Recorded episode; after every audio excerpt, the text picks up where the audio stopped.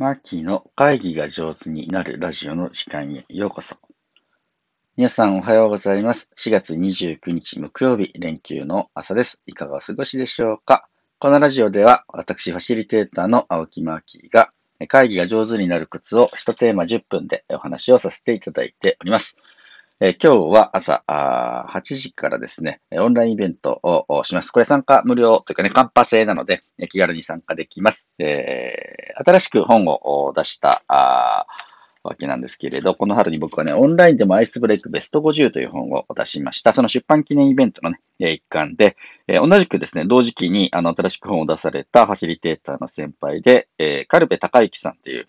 方がね、参加したくなる会議の作り方、公務員のためのファシリテーション入門っていうとってもいい本を出されたので、まあ、あの、総合インタビューをしようと。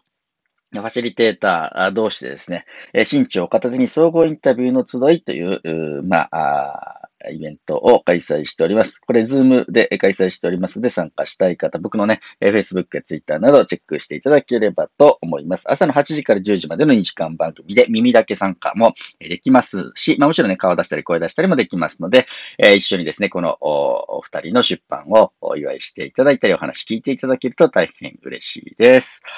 はい、えー、と、今日の話は何かと言いますと、あの、ある方からですね、えー、このラジオにリクエストを頂戴しました。いや、嬉しいですね、リクエスト。あの、こんな話をしてほしい、ラジオでこれ取り上げてほしいと言ってもらえると、おそうかそうかと思って、あの、一生懸命その内容を考えられるので、僕としても大変やりがいがあります。ぜひ皆さんリクエスト、コメントね、いただければと思います。えー、コメントいただいた、リクエストいただいたのは柳さんという方です。えー、ちょっと読ませてもらいますね。こんにちは。先日はクレイジーエイトの体験会ありがとうございました。そうなんですよ。体験会にご参加いただきましたね。ありがとうございます。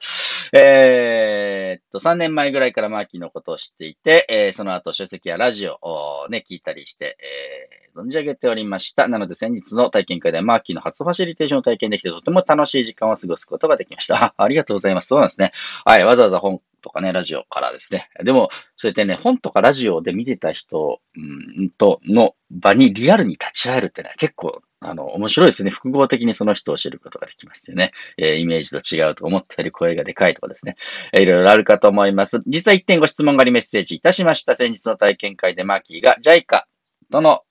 会議をするときには自動翻訳を画面に表示させてやってるよというお話をおっしゃってたと思うんですが、それってどうやってやるんでしょうか実は今度英語圏の方向けに地域の紹介ズームプレゼンをするんですが、参考にさせていただきたいなと思った次第です。ということで、毎日、毎朝ね、徒歩通勤でラジオを聞いてますので楽しみにしておりますということでした。いや、柳さんありがとうございます。今日も聞いていただいてるんでしょうかね。休みの日はどうしてんでしょうね。えー、まあ、いらんことですいません。えー、っと、質問です。はい、そう。うん、その、ズームで、あの、自動翻訳ってどうやってするんですかというところの質問かと思います。ありがとうございます。これやり方はですね、まあ、ちょっと手間はかかるんですけれど、まず、UD トークという、えアプリにお世話になっております。で、えこれはスマホに導入をするアプリで iPhone とか Android の、うん、スマホで UD トークというのを調べていただけると、ユニバーサルデザイントークですね。え、これ何がユニバーサルかと言いますと、あの、あれですね。えー、もともとはね、聴覚障害。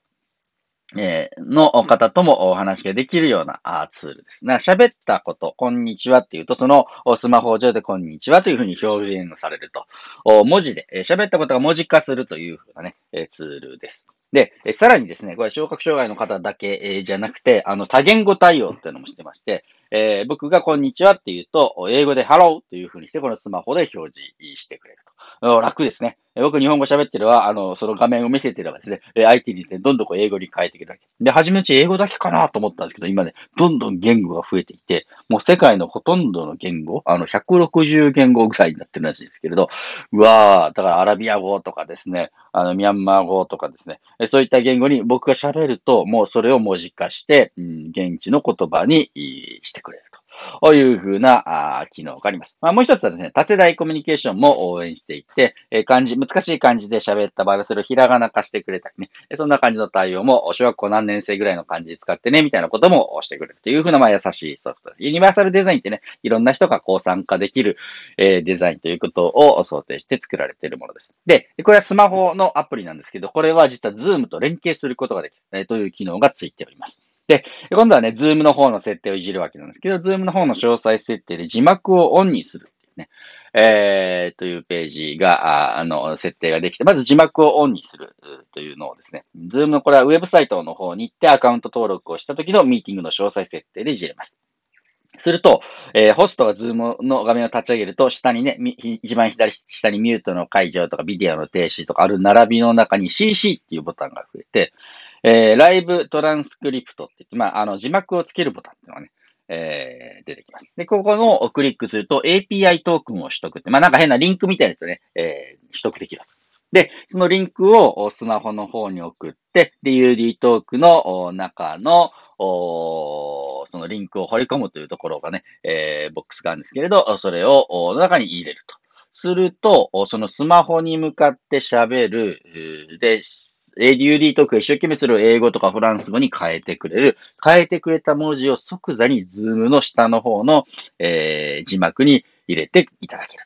と。そういうことができると。いう機能になります。すごいですよ、これ。だから、ズームで僕がペラペラとなんか喋ったら、それを自動的に、え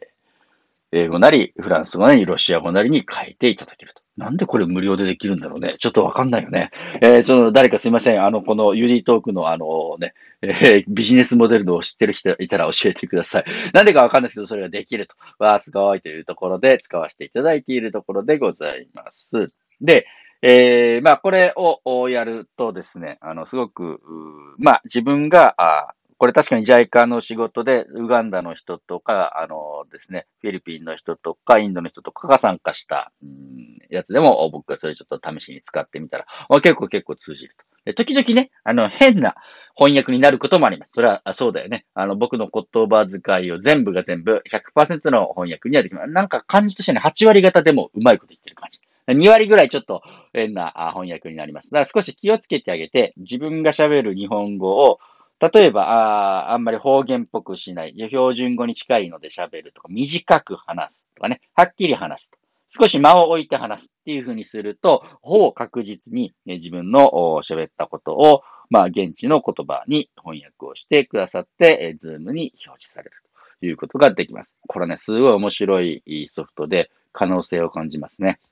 もうほぼドラえもんの翻訳こんにゃく状態です。翻訳こんにゃく言ってるあれですよ。あれがほぼできる感じでございますので、いやー、ちょっといろいろ使ってみたいなということで、もし外国人のお知り合い、お友達とお話をすることがありましたら、この UD トークというソフトですね。えー、まあ、アプリをダウンロードして、それを Zoom で、えー、にリンクさせて使ってみていただければと思います。柳さん、これでちょっとね、やってみてください。あの、ちょっと使い勝手の良さそうなウェブサイトを一つね、えー、紹介させてリンクに貼っておきますので、チェックしていただければと思います。まあ、あの、連休中ですね、えー、非常事態宣言とかも出て、あまり自由にね、外に出歩けない方もたくさんいらっしゃるかなと思います。まあ、僕が住んでるね、兵庫県も、え宣言下でございますので、いろんな予定がね、キャンセルされちゃったわけではあるんですけれど、まあ、こういう時こそですね、えー、トークをして、おしゃべりをして、オンラインでね、えー、交流したり、励まし合ったり、えしていただければと思います。まあ、僕もね、この連休中何しようかなって考えて、いろいろ予定が飛んじゃったので、うん、外で過ごす時間増やそうとかね、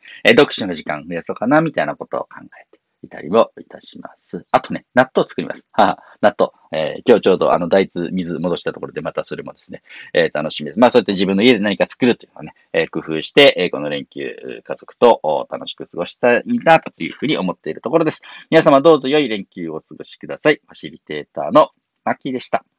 あ、今日の8時から10時までのオンラインイベント、今からでもお申し込みできますので、よかったら参加してくださいね。どうもありがとうございます。